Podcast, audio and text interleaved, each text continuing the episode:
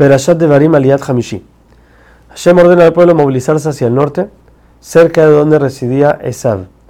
Les ordena no pelear ni molestarlos, ya que esa tierra es la herencia que Hashem le dio a Esab, por ende no pueden tocarlo. Si quieren pasar por ahí, deberán comprarles el agua y la comida. Pero no se comporten como pobres, sino como gente que lo tienen todo, solamente que ellos van a, a darles el honor y comprar lo que, lo que usen de, su, de, su, de sus cosas, porque Hashem les da todo, no necesitan nada de nadie. Pero al final, Esab no lo dejó pasar. Después de eso llegaron al límite con Moab.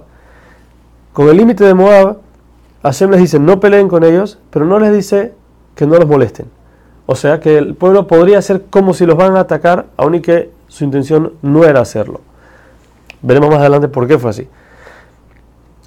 Y por ende, vemos en Perashat Balak, que anteriormente vimos, que Moab tuvo miedo, porque ellos sí pensaban que el pueblo de Israel los iba a atacar. Solo después de 40 años, cuando falleció todo el pueblo, que toda la gente que estaba en el problema de los espías, entonces en ese momento es que Hashem le vuelve a hablar a Moshe cara a cara, como lo hacía antes. Vemos de esto que toda la grandeza del profeta viene por la grandeza del pueblo.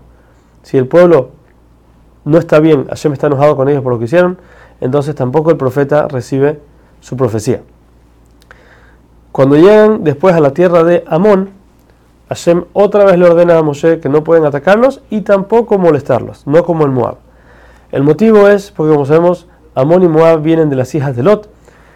la hija que tuvo Amón fue más recatada, por, el, por ende, Hashem le dijo no puedes ni siquiera molestarlos. La que tuvo a Moab fue más descarada, por ende, ahí los podían molestar, aún y que no le podían quitar su tierra.